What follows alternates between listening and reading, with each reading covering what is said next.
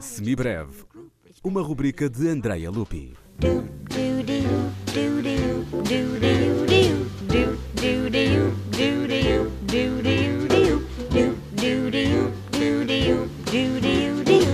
A estreia absoluta do bailado O Lago dos Cisnes foi uma produção caseira e muito descontraída.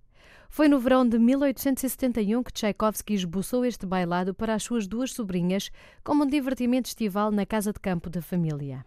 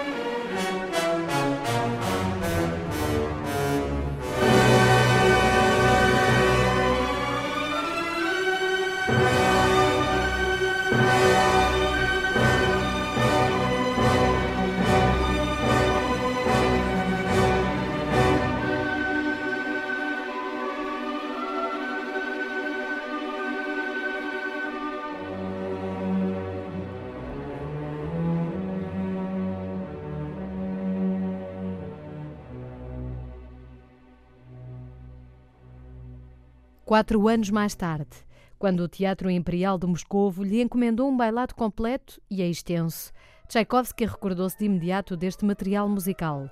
Foi assim que surgiu o Lago dos Cisnes, como o conhecemos.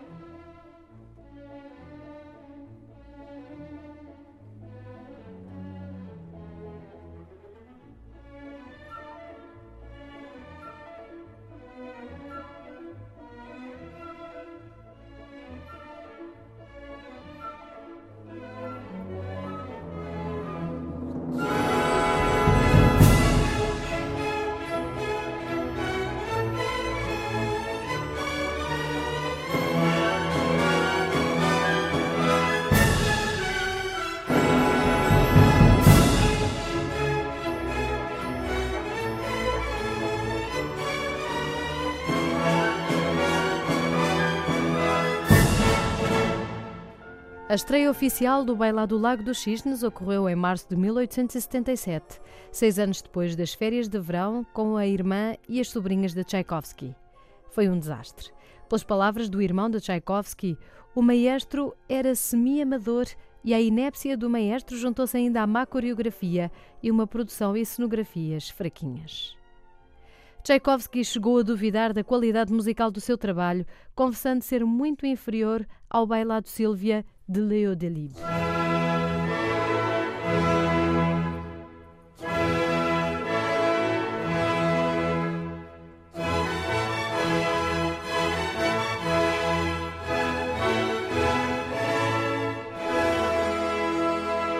Dois anos após a morte de Tchaikovsky, em 1895, com uma produção de Marius Petipa e Lev Ivanov, o Lago dos Cisnes obteve, finalmente, um merecido sucesso e que nunca mais perdeu desde então.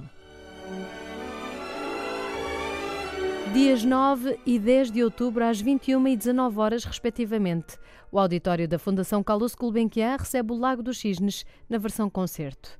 Mais informação em música.gulbenkian.pt